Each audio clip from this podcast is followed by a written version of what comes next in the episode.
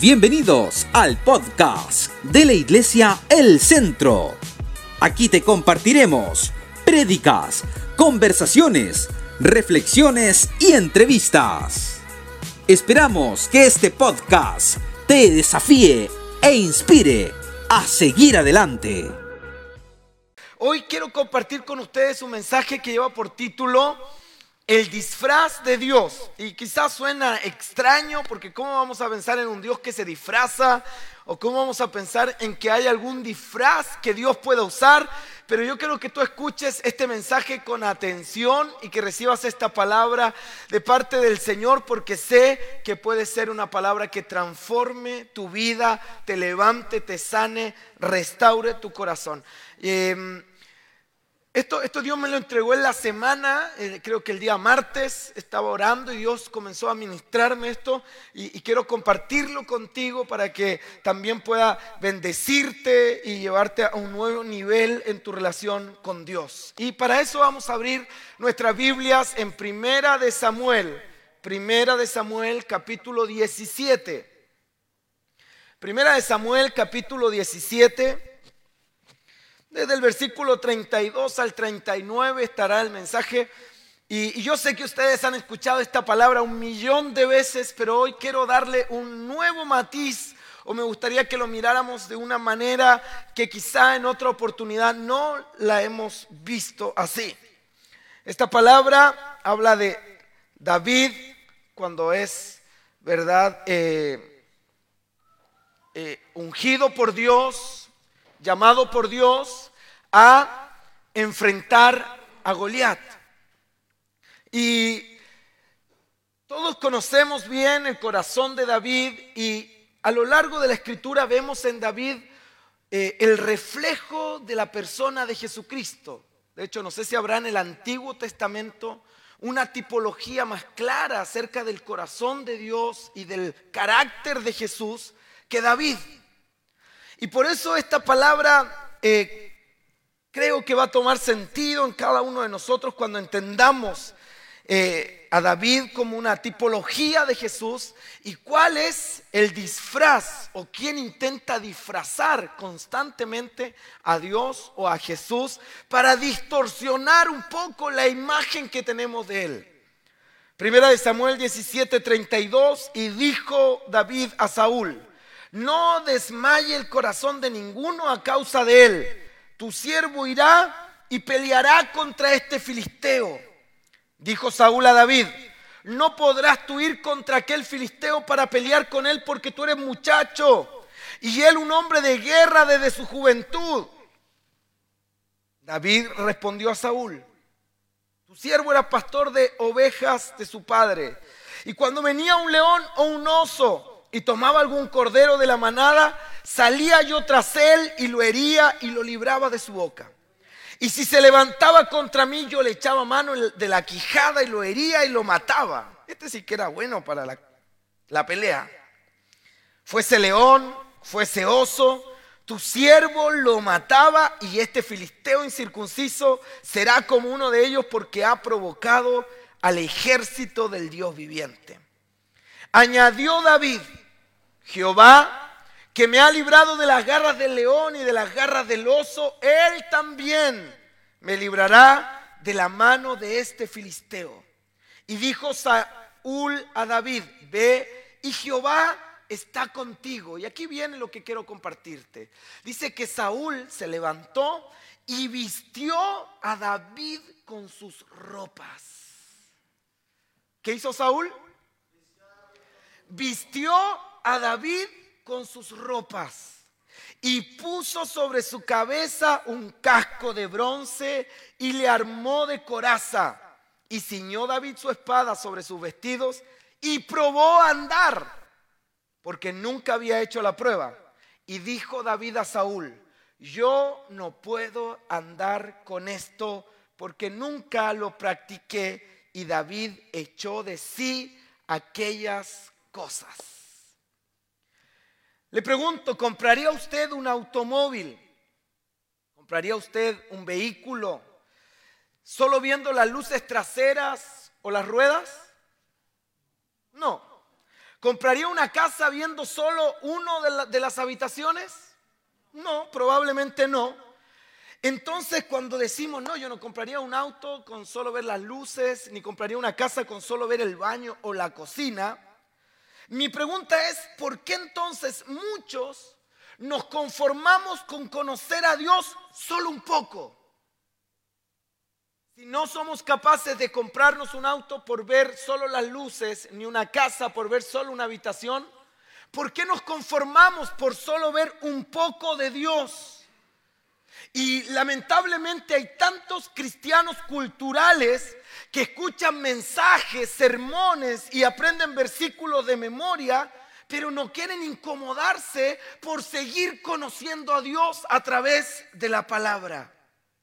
Hay otra gente que ha tenido un encuentro con Dios hace años y se quedaron con esa experiencia y con ese recuerdo que vivieron hace 10 o 15 años, pero hoy no tienen una vida actual con Dios. Solo tienen a un Dios que apareció en algún momento de su historia, pero hoy no tienen un compromiso real con Él.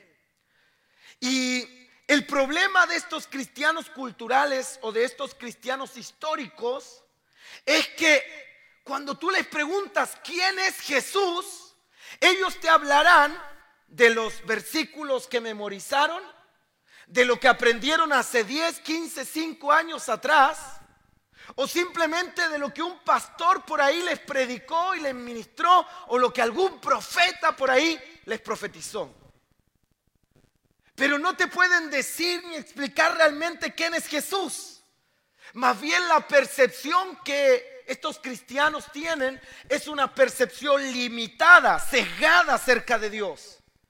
Y el problema de esto es que cuando tenemos una visión de Dios limitada a una experiencia, solo a una temporada, solo a un encuentro, y no tenemos la percepción de Dios en su panorama completo, vamos a disfrazar a Dios de acuerdo a nuestras percepciones. Yo no creo que usted aquí quiera disfrazar a Dios, yo creo que usted quiere conocer a Dios.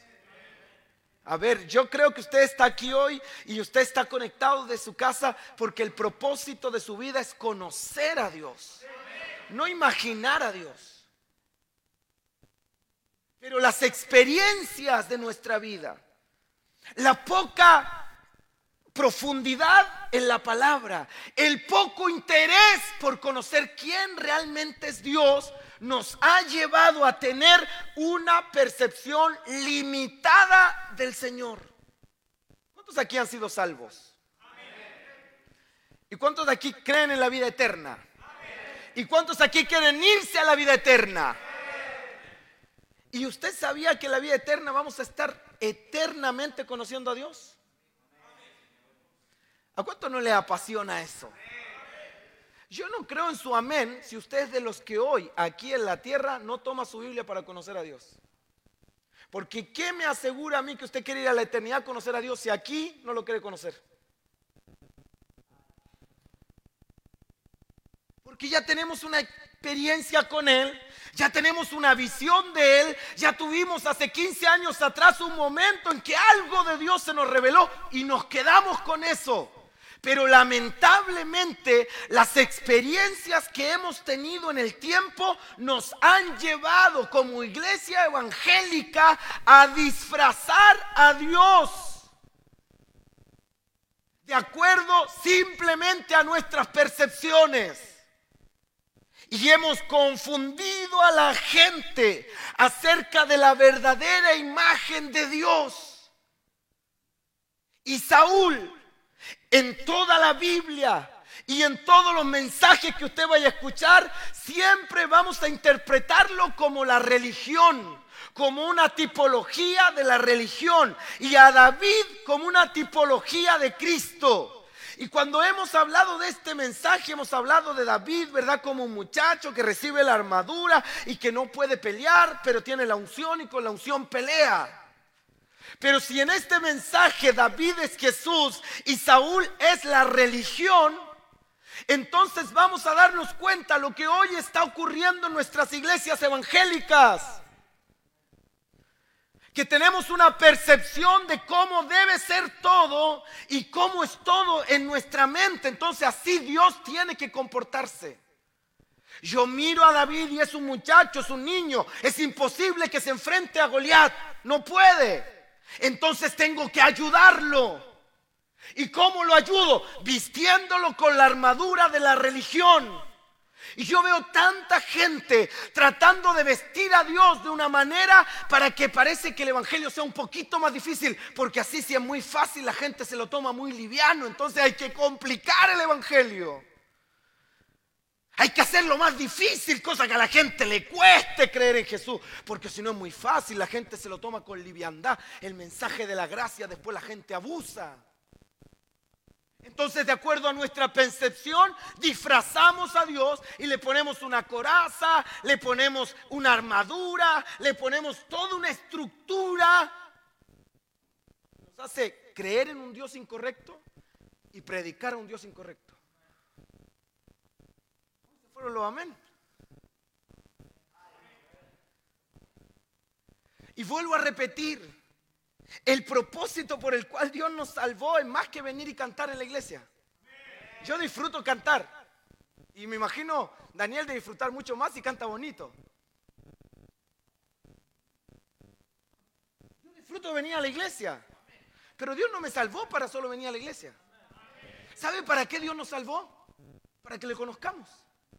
¿Sabe para qué vino Jesús? para salvarnos, gloria a Dios, para morir en la cruz, amén. Pero la Biblia dice que Jesús vino para que conozcamos a Dios el Padre. Entonces, lamentablemente, sí, yo entregué mi vida a Jesús, ahora creo en Dios, aleluya, amén. Y nos quedamos con eso. Y al otro día que Dios nos salvó, lo que Él quería era mostrarnos más su corazón. Pero ya lo conocimos el día anterior, entonces, ¿para qué voy a volver a orar? ¿Para qué voy a leer la Biblia? Si ayer me predicó el pastor. Mañana lunes usted va a despertar y Dios va a estar ansioso por revelarte quién es Él. Pero tú vas a decir, ay, el pastor ayer me predicó el disfraz de Dios y que estuvo re buena. Con esa prédica sobrevivo la semana. Y si me quedo dormido el domingo, no veo la transmisión, no importa, la prédica estuvo re buena. Uy, tanta unción, aleluya. Entonces no necesito abrir la Biblia. Y eso es un daño no solo para ti, también para tu familia, también para tus generaciones, para nuestras ciudades. Porque lamentablemente el no conocer a Dios nos hace imaginarnos a un Dios al cual disfrazamos de tantas maneras, al cual predicamos y la gente hoy día está confundida acerca de la verdadera imagen de Dios. Lo que Dios me habló puntualmente es que así como Saúl quiso vestir a Dios de acuerdo a su sistema militar, David no pudo ser vestido de esa manera. Yo hoy quiero que en el nombre de Jesús, a medida que ese mensaje avance, todos los disfraz que tú le has puesto a Dios, todas esas maneras en que lo has vestido, todas esas percepciones en que tú lo ves, si son incorrectas, caigan y tú puedas llegar hoy a conocer al verdadero Dios y a comprometerte en tu corazón, a seguirlo, a conocerlo, a amarlo, a apasionarte por Él con todas las fuerzas de tu alma. Dígale a la persona que está a su lado, hemos disfrazado a Dios. Dígaselo más fuerte, hemos disfrazado a Dios. Dígale esto aunque no le guste a alguno. La iglesia evangélica es una tienda de disfraces. ¿Están o no? Y Lutero, en el tiempo de la reforma, ¿sabe lo que tuvo que hacer? Quitarle a Dios el disfraz. Y la reforma que esta nación necesita es que nosotros, los creyentes que amamos a Jesús, le quitemos a Dios el disfraz que le hemos puesto. Y esto es sencillo.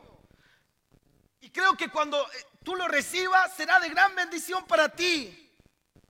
Porque si quitamos el disfraz a Dios, entonces lo vamos a conocer tal y como es y la gente que nos rodea lo va a conocer tal y como es. Y mira, yo quiero hacerte una representación gráfica de esto. Cuando nosotros comenzamos a...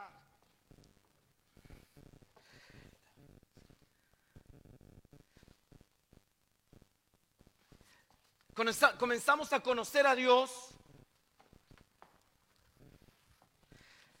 cuando comenzamos a conocer a Dios, quizá estábamos en una crisis económica o un problema judicial.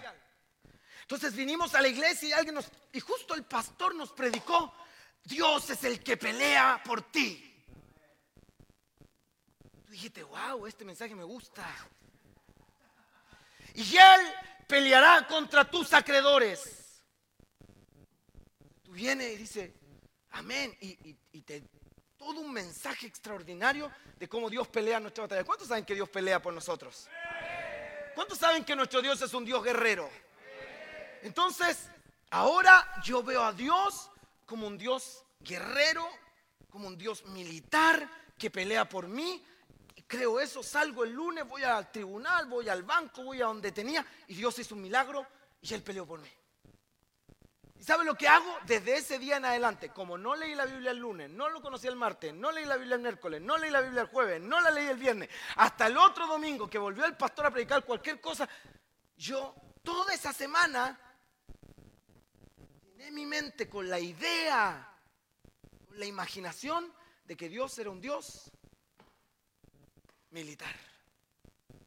Entonces yo comienzo a comportarme como un militar comienzo a comportarme como un soldado, porque Dios es un general de guerra. Y comienzo a andar en la vida como un militar. Y llego a la casa y quedo que, todo, que mis hijos se, se enfilen delante mío y vamos a orar y la bendición se pide como en son de guerra. Porque Dios es un Dios guerrero. Y ese es el tipo de hermano que todo el tiempo está en guerra espiritual. Hay que pelear contra el diablo. Vamos, y somos la resistencia. tenemos la imagen de que ahora Dios es un Dios guerrero. Y nos gusta cantar firme hacia adelante y andamos ahí y que dónde está tu espada y saca la espada y dale a la metralleta y porque tenemos a un Dios militar. Y mi pregunta es, ¿Dios es un Dios guerrero? Sí. Sí. Pero eso es solo uno de sus atributos. Esa es una de sus virtudes. Pero ese entender que Dios es guerrero en toda su expresión es un error. Y nos va a llevar a creer en un Dios que nosotros imaginamos. ¿Estamos, verdad? Ahora hay otra gente que de repente vino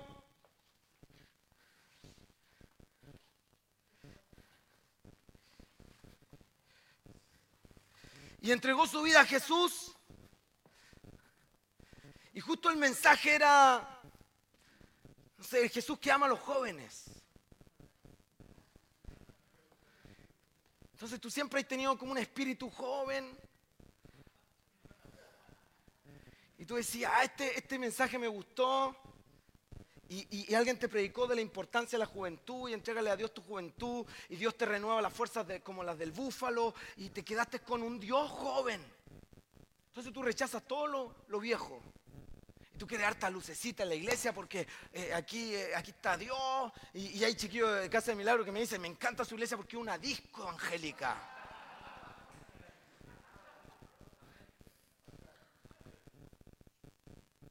Abrazamos a Dios como un Dios joven, buena onda. todo el tiempo te consiente. Oye, Señor, ¿sabes qué? Me fumé un pitito de marihuana. Tranquilo, Vamos, todo bien. ¿Sabes qué, Señor? Caí en fornicación con mi polola. No la vuelvo a hacer. No importa si yo soy joven, te entiendo. Y comenzamos a crear una imagen de un Dios juvenil que te aguanta todo. Un Dios que no, no se hace drama por nada. ¿Ves cómo son los jóvenes? No se hacen problema por nada, ni se bañan, no se cambian calzoncillos, nada. Están ni ahí.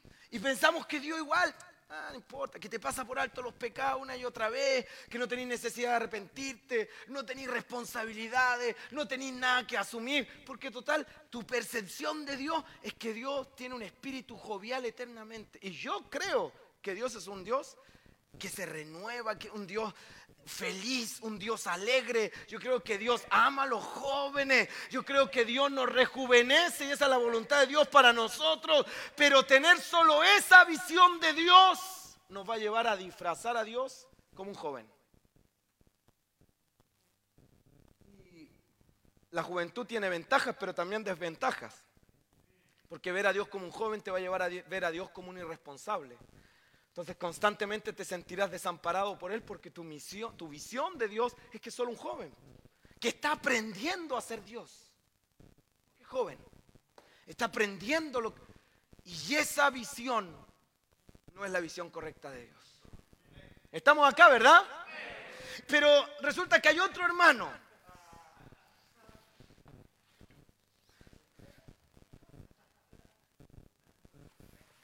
que llegó una moto. Y llegó en su moto, buena onda. Y escuchó igual un mensaje que le impactó del Jesús revolucionario. De ese Jesús que no se adapta al sistema. De ese Jesús que es rupturista. Porque Jesús también es un Jesús rupturista, ¿o no? vino a incomodar a los religiosos, vino a incomodar a la religión organizada, vino a poner todo de cabeza, el que hacía preguntas que los dejaban a todos colgados. Y justo ese gallo vino al culto y escuchó ese mensaje de un Jesús revolucionario, un Jesús que, te deja de cabeza. Y, y el loco dijo, esto me gusta. Este es el Jesús que yo quiero. Este es el Jesús que yo voy a seguir. Porque un Jesús que siempre está diciendo no. Entonces, de repente el pastor dice, hermano, ¿les parece que hagamos esta, esta actividad? Y él dice, no, pues pastor, ¿cómo vamos a hacer eso? Jura que estar en contra de todo es ser más como Jesús porque él se quedó con la imagen de que Jesús es un antisistema. Está en contra de todo lo estructurado y todo lo organizado. Entonces, yo te estoy hablando de testimonio de tres hermanos. Los tres llegaron a tres cultos evangélicos. Los tres vivieron la misma experiencia de conocer a Dios. Los tres vieron milagros porque sus vidas cambiaron. ¿Dónde está el problema? En que los tres se conformaron con el conocimiento que tenían de Dios y disfrazaron a Dios de acuerdo a lo que ellos imaginaban. Y no hay nada más peligroso que construir una imagen de Dios de acuerdo a lo que yo creo, pienso o siento. Porque lo que tú crees, piensas o sientes radica en tu corazón. Y engañoso es el corazón más que todas las cosas. Y tenemos hoy día un montón de gente que se levantó una imagen de Dios y que esa imagen lamentablemente no tiene nada que ver con el Dios que Jesús nos vino a revelar. Y tenemos otro hermano por ahí que llegó al culto, le gusta la lectura, los buenos libros, los buenos autores, y llega el hermano intelectual, como yo, y con esta me quedo. No, este hermano le gusta leer, filosofar, le gustan los buenos libros, hacer preguntas difíciles. Y este hermano ahora comienza a leer las cartas, comienza a leer proverbios y se da cuenta que hay tanta riqueza y se convierte en el hermano intelectual. El hermano que a todo el mundo lo hace sentir ignorante porque él leyó un libro. E, es el, hermano que, es conocido como, como eh, eh, eh, un diccionario, el almanaque evangélico. Él sabe de todo y conoce de todo y él en su mente cree que conoce a Dios y lo único que él ve de Dios es un Dios intelectual que nos valora, nos ama y nos aprecia por lo que sabemos. Que por lo que vivimos, más que porque Dios es amor, no, por lo que sabemos. Y todo lo que yo te estoy diciendo son diferentes miradas, perspectivas o ideas que la gente se ha elaborado acerca de Dios, porque hemos conocido a Dios de forma parcelada. con una revelación tan personal que te hará disfrazar a Dios de una manera y a ti te vas a disfrazar como tú crees que Dios. Entonces el intelectual que ve a Dios como un intelectual, como una mente brillante, inteligente, también se va a disfrazar como un intelectual. El que ve a Dios como un militar va a disfrazarse como un militar y va a andar dando órdenes y todo el tiempo bien disciplinado todo y el día que tú falles y no tengas los zapatos limpios, Dios no te ama y te desecha y te vas del ejército de Dios porque eres un fracaso. Y así todas estas experiencias que lamentablemente son experiencias tan buenas, pero nosotros las hemos convertido en la peor amenaza a nuestra fe. Y lo que yo hoy día vine a incomodar en cada uno de nosotros, los que nos ven, es que no podemos conformarnos con lo que ya sabemos de Dios. Si Él nos dejó la palabra, la Biblia, es porque necesitamos conocer a Dios en mayor profundidad.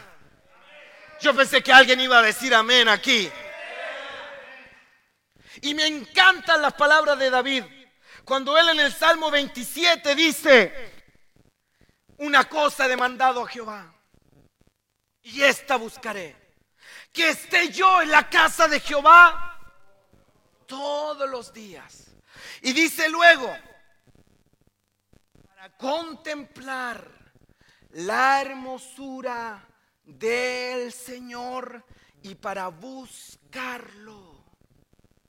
¿Cuál fue el propósito de David? Levanta tu mano al cielo y diga conmigo, una cosa buscaré. Todos los días de mi vida. Que es contemplar la hermosura del Señor para buscarlo. ¿Saben cuál era el propósito de David?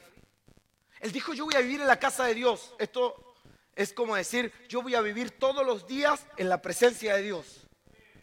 Pero hay un propósito para vivir en la presencia de Dios. ¿Cuál es el propósito? Conocer al Dios militar.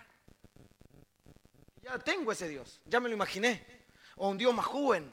O arder, yo quiero arder, arder, yo quiero ser usado, tener milagros. ¿Ese es el propósito? No. David dijo, yo quiero estar en la casa del Señor todos los días de mi vida para contemplar la hermosura del Señor y para buscarlo. Y si hay algo que hemos perdido es el hambre, el deseo de contemplar la hermosura del Señor. Dios no es un Dios farmacia al que tocamos la puerta cuando alguien se nos enferma.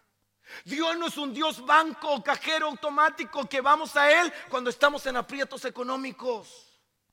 Dios no es una biblioteca a quien debemos acudir solo cuando no, no conocemos o necesitamos ayuda en un ramo en la universidad. Dios no es un, chat de, de, relaciones amorosas a quien debemos acudir cuando nos sentimos solos o nos pateó la polola y quedamos sin novia.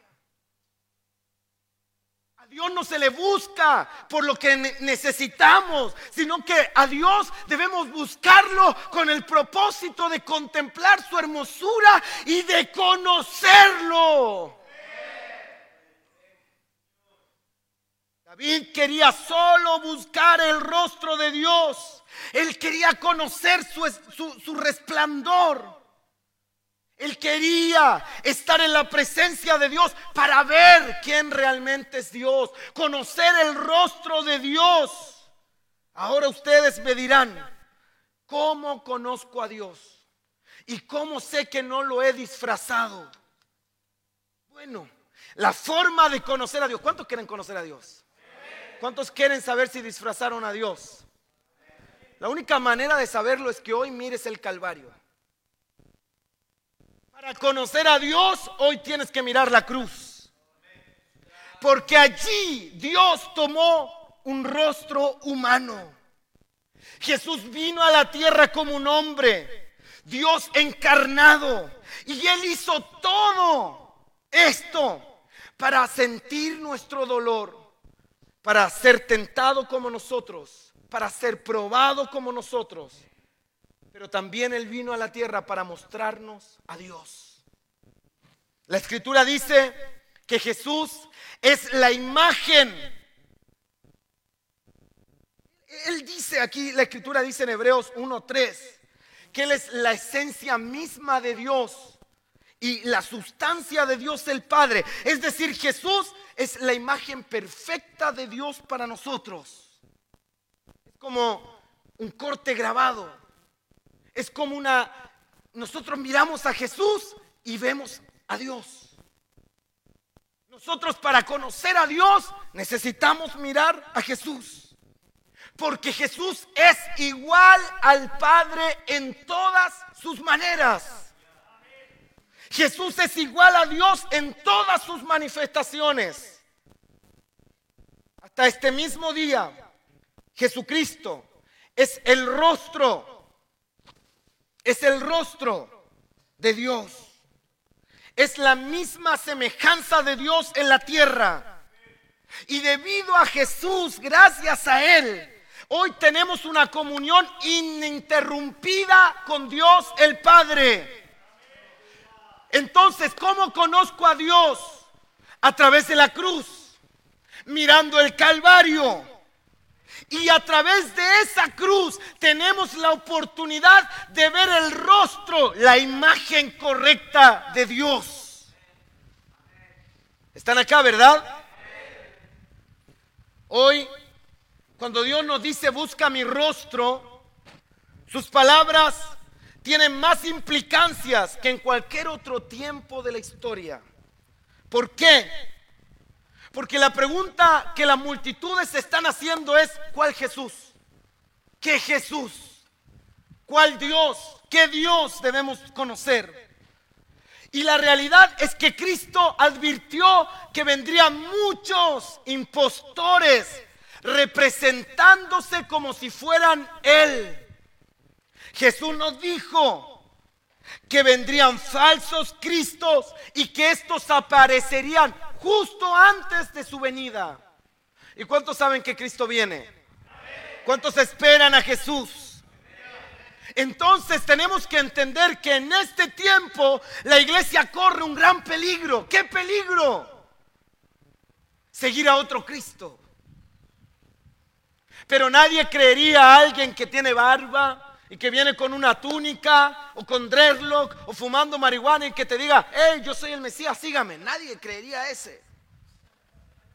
Pero sí somos capaces de conformarnos y de creer a un Cristo que se puede predicar de un púlpito, pero que no nos genera hambre para llegar a casa a seguir conociéndolo. Entonces nos quedamos con ese Cristo que nos predicó el pastor, que es una palabra de Dios que vino del cielo pero como no seguimos buscándolo en nuestra intimidad, no seguimos en la presencia de Dios buscando contemplar la hermosura de su rostro, nos imaginamos que Dios es todo lo que nos predicaron el domingo pasado y solo eso es Dios. Y caemos en el error de levantar un Cristo diferente al verdadero Cristo que nos salvó que nos llamó y que nos escogió desde el vientre de nuestra madre. Y vestimos a Dios de acuerdo a nuestros traumas, a nuestras experiencias, a nuestras cosas, a nuestros hobbies. Y fallamos en conocer realmente quién es Dios. Los discípulos le preguntan a Jesús, ¿cuál será la señal de tu venida? Mateo 24. ¿Cómo sabremos que es el fin del mundo? Y el Señor respondió, vendrán muchos en mi nombre diciendo, yo soy el Cristo y a muchos engañarán. Entonces Jesús nos da las instrucciones explícitas. Si alguno dice, mirad, aquí está el Cristo, o mirad, allí está, no lo creáis. O sea, una imagen del Cristo como terminada, acabada, no la crean. Porque a Cristo lo hemos conocido, creemos en Él, pero día a día nuestra relación con Él nos permite conocer más de su corazón. Y yo quisiera que hoy tú estés aquí y puedas decirme con certeza, pastor, yo conozco a Jesús más que hace una semana, pero me lamentaría. Y creo que soy honesto en decir que la mayoría quizá hoy puede decir, pastor, lo último que conocí de Jesús es lo que usted predicó el domingo pasado. Porque la semana estuve tan ocupado, pastor, que no tuve tiempo para leer la Biblia. No tuve tiempo para entrar en la presencia de Dios o para comenzar a contemplar la hermosura de su rostro. Estamos acá, ¿verdad?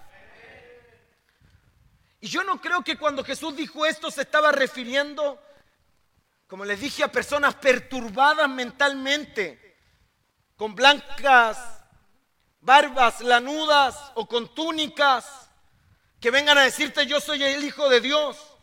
Él estaba hablando de movimientos, de espíritus engañadores que vienen a predicarnos un evangelio diferente y a presentarnos un Cristo diferente.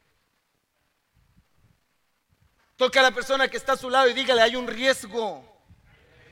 Puedes estar siguiendo a un Cristo diferente. Dígaselo, puedes ser evangélico, puedes ser pentecostal, puedes hablar en lengua, pero puedes estar siguiendo a un Cristo diferente. Por eso Pablo hizo una advertencia y dijo, predican otro Jesús, quien no hemos predicado, predican otro evangelio.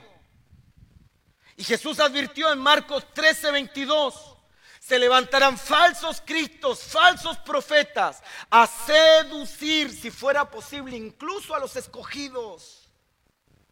¿Cuántos saben que han sido escogidos, electos por el Señor? Bueno, estos falsos cristos, estas imaginaciones de Jesús, estas experiencias personales que te hacen disfrazar a Dios, te pueden terminar engañando incluso a ti. ¿Cómo es posible, no le intriga esto, que Jesús haya dicho que aún los escogidos, los electos pueden ser engañados por alguien que les enseña o les muestra un Cristo diferente? Hoy día Jesús, Pablo y la escritura nos están desafiando a dejar atrás las ideas preconcebidas que tenemos acerca de Dios. Y de una vez por todas, comenzar a servir al Cristo verdadero. Pero no podemos servir a Dios sin primero conocerle. Yo dije, no podemos servir a Dios sin primero conocerle.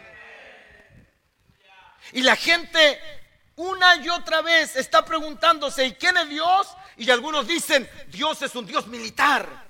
¿Y quién es Dios? Dios es un Dios que ama a los jóvenes y es un Dios buena onda. Pero ¿quién es Dios? Dios es un Dios intelectual. Él te va a dar el conocimiento. Y la pregunta que yo les hago a ustedes es, ¿quién es Dios? Hemos descubierto el verdadero rostro de Dios. Hemos descubierto realmente quién es el Señor. Y aquí solamente quiero ocupar unos minutos para decirte cómo realmente es Dios. ¿Cómo es el Señor? ¿Cuál es la imagen de Dios? Porque Dios no es un aura que no siente nada. Dios no es una ánima que anda flotando por ahí en el aire y que es como un policía cósmico que te persigue cada vez que pecas o fallas. Y cuando cometas una infracción te viene la multa, te viene el parte. Ese no es Dios. Dios es un Dios que se revela con sentimientos. La escritura nos muestra un Dios que sufre, a un Dios que se ríe, a un Dios que llora, a un Dios que es tierno y que también se enoja. Pero a lo mejor vemos a un Dios que hemos imaginado que todo el tiempo está enojado. Y cuando yo miro a Jesús y digo, Señor, yo, yo, quiero conocer a Dios a través de ti. ¿Sabe lo que logro conocer de Dios? Y esto es lo que Dios me ministró que no está mal saber que Dios es un Dios guerrero que pelea. No está mal saber que Dios es sabio. No está mal saber que Dios es un Dios que rejuvenece. Pero si todo lo que tú sabes de Dios te aleja del corazón paternal que Dios tiene por nosotros, terminarás engañado, frustrado y decepcionado. Porque lo más poderoso que Jesús nos vino a mostrar no son los milagros que Dios puede hacer, no es la resurrección que Dios puede provocar, sino que lo que Jesús vino a mostrarnos es el corazón del Padre, apasionado y amante por cada uno de nosotros. Así que si tú crees en un Dios que es poderoso, tú crees en un Dios que es guerrero, pero ignoras a Dios como un Padre, estás limitando a Dios. Y terminarás engañado acerca de quién es Él. Mira a la persona que está a su lado y dígale por favor la imagen correcta de Dios. Dígaselo fuerte, la imagen correcta de Dios. Es un Dios Padre es un papá. Él es padre. Y los que son papás saben lo que esto significa.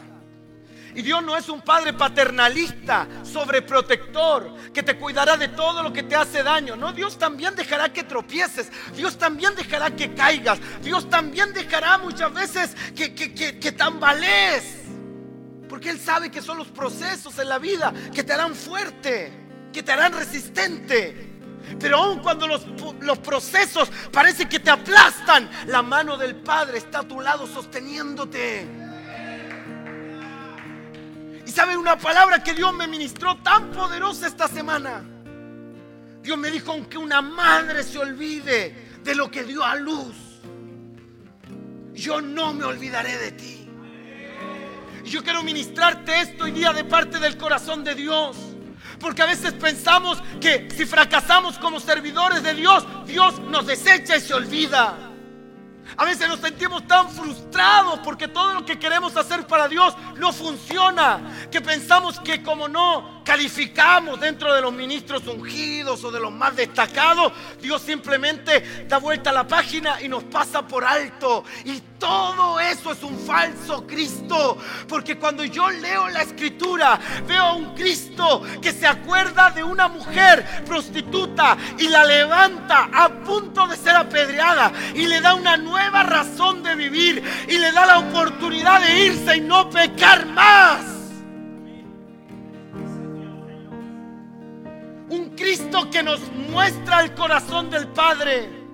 Felipe le dijo, Señor, ahora que te vas, ¿cómo iremos al Padre? Y Jesús le dice, tanto tiempo estoy con ustedes muchachos y todavía no saben que el que me ha visto a mí, ha visto al Padre. Y cuando tú ves a Jesús convirtiendo el agua en vino, estás viendo el corazón del Padre. Cuando tú ves a Jesús llorando por Lázaro que había muerto, tú ves el corazón del Padre. Cuando tú ves a Jesús multiplicando los panes y los peces, tú estás viendo el corazón del Padre.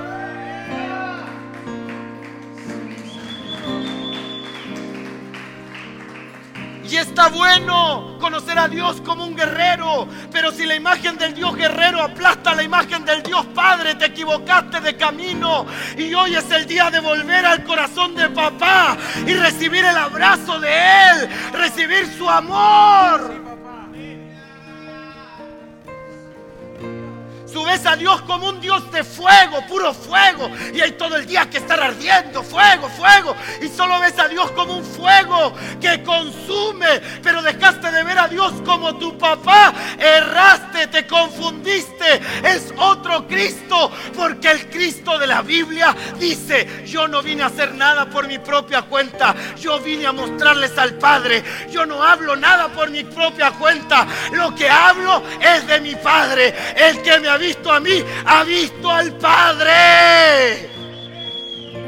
Y esa imagen de Dios había perdido. Jesús la vino a recuperar para nosotros. Ponte de pie, por favor.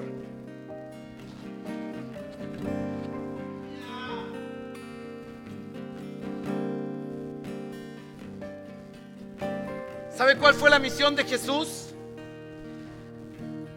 Descifrazar, no sé cómo se dice, de, quitarle el disfraz, ¿cómo se diría? Descifrazar. ¿Así? Desis, dilo tú, dilo tú. Descifrazar, aleluya. Quitarle el disfraz a Dios. ¿Sabe a qué vino Jesús? Dígalo, Jesús vino a quitarle el disfraz a Dios. Porque la religión judía lo había disfrazado como un Dios intransigente. Como un Dios lleno de normas. Como un Dios enojado, malhumorado. Como un Dios irritable todo el tiempo. La religión judía lo había disfrazado como un Dios intransigente. Y lo que vino a hacer Jesús fue a quitarle ese disfraz a Dios. ¿Y sabe qué? Los mismos religiosos de la época se habían olvidado tanto de quién era Dios que condenaron a Jesús. Condenaron a Jesús. No fueron capaces de darse cuenta esa era la imagen correcta de Dios. Lo apedrearon lo condenaron. Dijeron tanto amor, Dios no es tanto amor. Dios no es tanta gracia. ¿Cómo va a ser tanta misericordia? ¿Cómo va a ser tanta bondad? No, ese no es Dios. A ese que dice ser Dios hay que crucificarlo porque nuestro Jehová, nuestro Yahvé no es así. Y me aterra pensar que entre nosotros haya gente que hoy Dios se acerque y quiera darle cosas buenas y no las quiera recibir porque piense que Dios no es así tan bueno. Yo le estoy hablando a gente que me ve, que ha fallado, que ha pecado, que ha hecho las de Kiko y Caco, que se ha portado horrible. Y hoy Dios se acerca y le dice, te quiero perdonar. No te merece un abrazo, pero te quiero abrazar. A lo mejor no te mereces nada, pero quiero recibirte.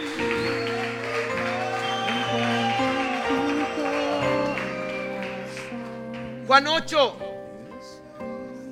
¿Cuánto está siendo ministrado por Dios? Juan 8 dice, porque el que me envió conmigo está y no me ha dejado solo el Padre, porque yo hago lo que siempre a Él agrada. Los líderes religiosos afirmaban, Abraham era nuestro Padre. Y cuando Jesús les dijo, yo y el Padre uno somos, se indignaron y dijeron, hay que matar a este diablo. Estaban tan cegados, estaban tan confundidos que quisieron apedrear al Padre, quisieron apedrear a Dios, religiosos.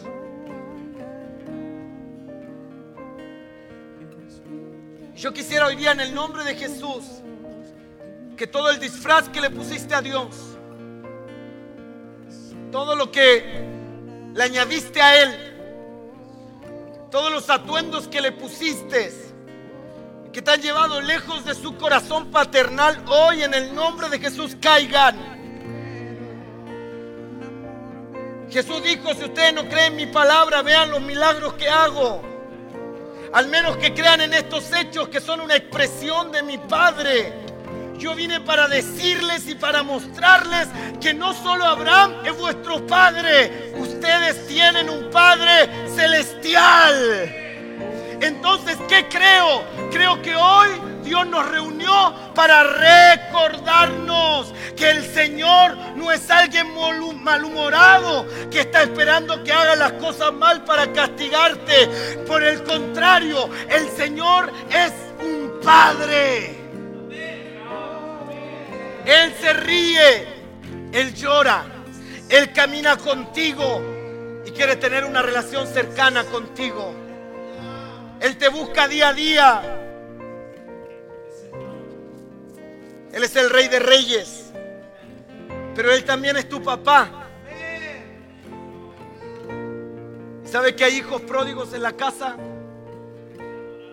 Hay hijos mayores. Hay hijos pródigos que están comiendo cualquier cosa y Dios quiere que se sienten a la mesa. Y hay hijos como el hermano mayor que dicen yo sirvo a Dios todos los días, pero comerme un corderito o hacer una fiesta no me corresponde, porque hay que servir a Dios. Los favores de Dios no son para mí. Y cuando el hermano mayor cuestiona al padre, le dice, este era un borracho, un alcohólico, andaba con prostitutas. Y ahora vuelve y lo recibes con una fiesta. ¡Qué injusto eres! ¿Sabe lo que dijo el padre? Pero hijo, todo lo que hay en la casa es tuyo. Yo vine a decirle a la gente aquí que se está limitando a gozar de la bendición, de la misericordia, de la gracia, del perdón, del favor de Dios. Que entiendan, tú estás en la casa de Dios y todo lo que hay en su casa es para ti. Levanta tus manos al cielo y dile, Dios, toda la misericordia que tienes es para mí. Dígaselo fuerte, papá, toda la gracia que tienes es para mí. Dígaselo, papito, todos los favores y todas las misericordias son para coronarme a mí, porque yo soy tu hijo, yo soy tu hija, yo soy tu amado. Vamos aquí a alabar al Señor, vamos a declarar su amor, vamos a declarar su fidelidad.